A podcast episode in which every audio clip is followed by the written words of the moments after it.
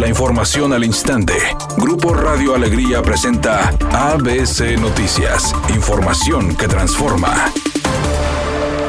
A un día de que fue desactivada la alerta ambiental en el área metropolitana de Monterrey, los altos índices de contaminación continuaron con calidad del aire mala, extremadamente mala. Según el Sistema Integral de Monitoreo Ambiental que dio a conocer este martes que las estaciones de monitoreo ambiental ubicadas en García, San Bernabé, Escobedo, San Nicolás, Universidad y Juárez tuvieron concentraciones de partículas mayores a 10 micrómetros, representando un riesgo alto de contaminación. Mientras que la estación Obispado registró una calidad extremadamente mala, solicitando a la población no realizar actividades al aire libre y acudir al médico si se presentan síntomas respiratorios o cardíacos. Por otra parte, indicó que en Pesquería, Podaca, Caderete y La Pastora, los índices son moderados. En San Pedro y Pueblo Sereno tuvieron buena calidad del aire y la de Santa Catarina se encuentra en mantenimiento.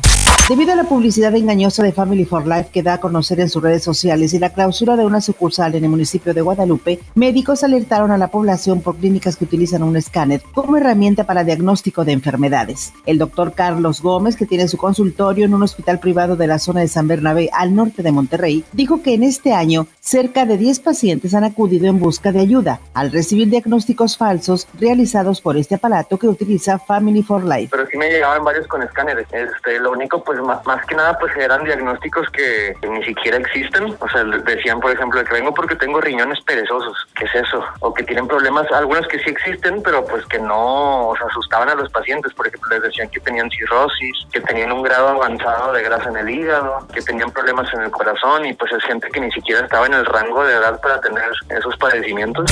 El Partido Acción Nacional demandó a la Fiscalía General de la República abrir investigación por el trasiego ilegal de hidrocarburos a México a través de una red de corrupción en la que presumiblemente están involucrados el presidente de la Comisión de Presupuesto y Cuenta Pública de la Cámara de Diputados, el morenista Erasmo González Robledo y el presidente municipal de Ciudad Victoria, Tamaulipas, Alejandro Etienne Llano, también del Partido Morena. El líder nacional del PAN, Marco Cortés, informó que en los próximos días presentará la denuncia formal ante la Fiscalía General de la República. Editorial ABC con Eduardo Garza. A los maestros ya los dejaron en el olvido con el tema de la vacunación anti-COVID. Fueron los primeros vacunados con la cancino de una sola dosis. Hasta ahí todo bien. Luego resultó que la cancino no está avalada por la Organización Mundial de la Salud, que Estados Unidos no la admite para poder ingresar a ese país. Y a los profes oficialmente no les dicen que sigue con ellos. Algunas voces aseguran que la cancino ya ni va a llegar a México y a los profes los tienen olvidados, al menos esa es mi opinión y nada más. Los Rayados del Monterrey van a enfrentar el partido de ida este miércoles al Atlas, partido que es a las 9.06 de la noche, pero todavía existen las dudas en cuanto a los lesionados del equipo de los Rayados del Monterrey. Un jugador importante como Montes y Celso Ortiz también están en la duda para el equipo de los Rayados, pero esto no es pretexto, Monterrey tiene un gran plantel, van a enfrentar al número 2 en la tabla general al equipo del Atlas, un partido complicado, hay que sacar ventaja de local.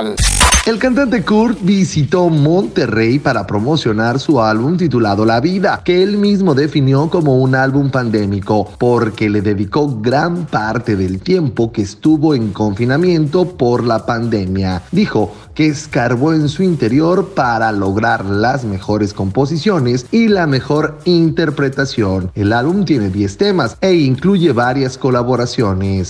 Es un día con escasa nubosidad. Se espera una temperatura máxima de 22 grados, una mínima de 16. Para mañana miércoles se pronostica un día con cielo parcialmente nublado. Una temperatura máxima de 26 grados, una mínima de 14. La actual en el centro de Monterrey, 21 grados. ABC Noticias. Información que transforma.